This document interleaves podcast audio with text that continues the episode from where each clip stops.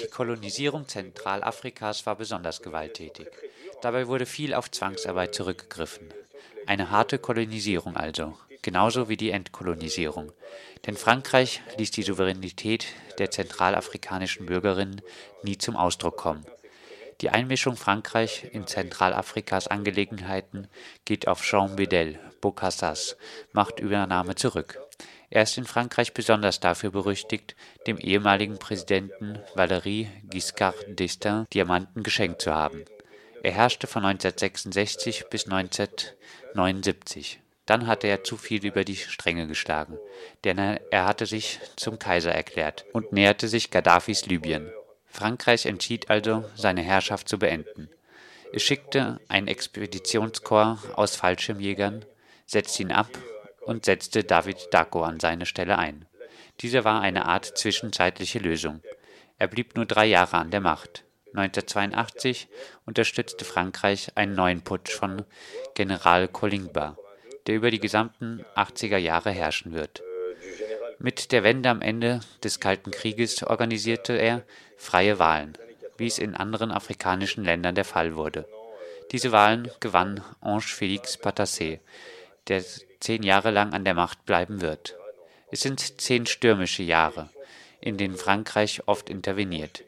Ange Félix Patassé wird mit Meutereien seiner Soldaten konfrontiert. Also löst Frankreich jedes Mal Kampfhandlungen aus, um ihn zu unterstützen. Patassé wird schließlich 2003 von Bozizé abgesetzt, immer noch mit der stillschweigenden Unterstützung Frankreichs und mit Hilfe des Tschads. Wir befinden uns jetzt in der Situation, in der Bozizé von einer Rebellenkoalition gestützt wurde, der Seleka. Wir gehen davon aus, dass es eine stillschweigende Unterstützung Frankreichs gab, denn in Bangui sind französische Soldaten stationiert die nichts gegen den Sturz von Boussissé unternommen haben. Woher kommt diese Koalition und wer sind es? Es ist eine relativ neue Rebellion, die im August 2012 begonnen hat. Es ist eine Koalition aus hauptsächlich vier Gruppen, die aus dem Norden des Landes kommen und die eine blitzschnelle Offensive durchführten. Sie starteten im Norden Anfang Dezember und Ende Dezember standen sie schon vor Bangui. Sie zwangen Bozizé zu Verhandlungen in Libreville unter der Schirmherrschaft von anderen Staatschefs der Region. Denis Sassou Nguesso, der an der Spitze der Republik Kongo steht, beteiligte sich sehr an diese Verhandlungen. Und der Tschad ebenfalls. Es wurde ein Handlungsrahmen errichtet, wonach Bozizé beseitigt werden sollte. Er würde den Präsidentenstatus behalten, aber er würde nicht mehr wirklich regieren. Zu den anderen Klauseln gehörte auch, dass Herr Tianguei aus der Opposition zum Premierminister ernannt werden sollte und dass politische Gefangene befreit werden sollten. Im März fand die Seleka, dass diese Klauseln nicht eingehalten wurden. Ende März ging sie wieder in die Offensive und in kurzer Zeit fielen das Regime und Bangui. Dabei griffen weder die französischen Truppen noch die afrikanischen Truppen der internationalen FOMAC ein. Das Regime fällt. François Bozizé flieht nach Kamerun und Michel Diotodia übernimmt die Macht. Was bewegt diese vier Gruppen der Seleka? Sind es ideologische, religiöse oder wirtschaftliche Beweggründe? Außer den allgemein erklärten Zielen einer Verbesserung der Situation gibt es weder eine politische noch eine religiöse Linie. Das Religiöse kommt in den Konflikt dadurch, dass diese Rebellion aus dem eher muslimischen Norden kommt, während der Süden eher christlich ist.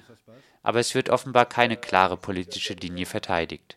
Es kommt also eher auf eine Plünderung des Landes hinaus. Die bewaffneten Gruppen bezahlen sich auf Kosten der Bevölkerung. Also wird die Struktur des zentralafrikanischen Staates seit dem Sturz von Bozizé völlig aufgelöst und es findet eine beträchtliche Plünderung statt. Hier und da hört man vom Risiko eines Völkermords sprechen. Wer würde dann einen Völkermord an wen begehen? Der Begriff des Völkermords sollte sehr vorsichtig benutzt werden. Es wird vor allem instrumentalisiert, um Angst zu erregen. Trotz der entsetzlichen Übergriffen und trotz der Benutzung dieses Begriffs durch diplomatische Verantwortliche wie Laurent Fabius und einem amerikanischen Verantwortlichen zeigen sich die Forscher viel gedämpfter über die Idee eines Völkermords.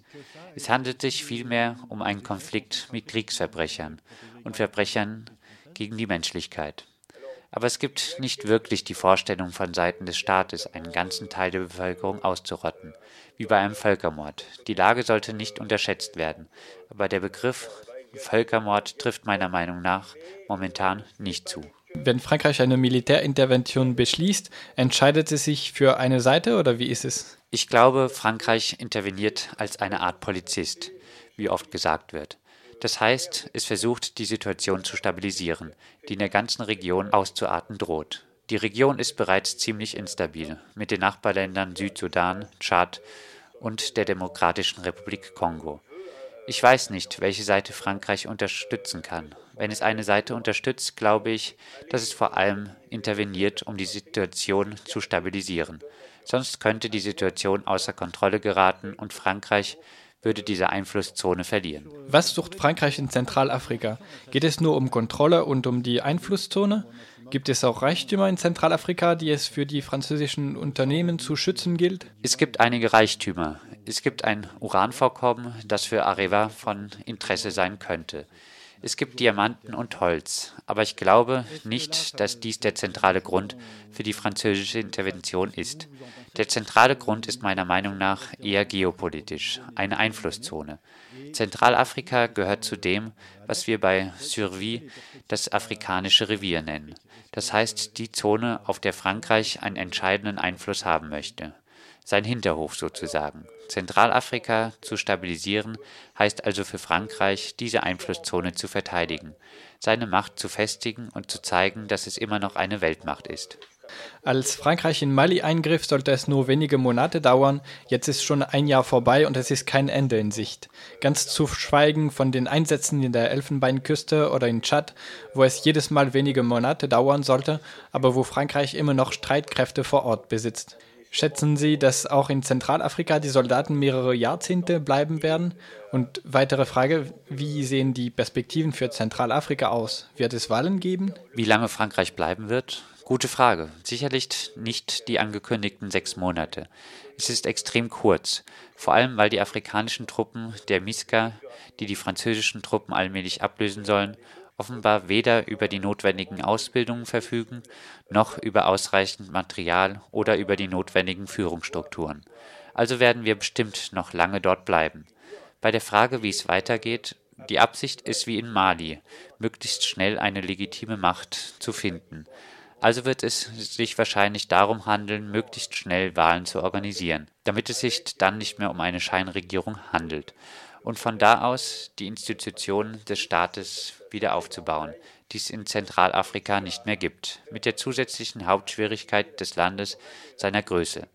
Es kann sehr lange dauern, eine angemessene Verwaltung über ein so großes Gebiet auszubreiten.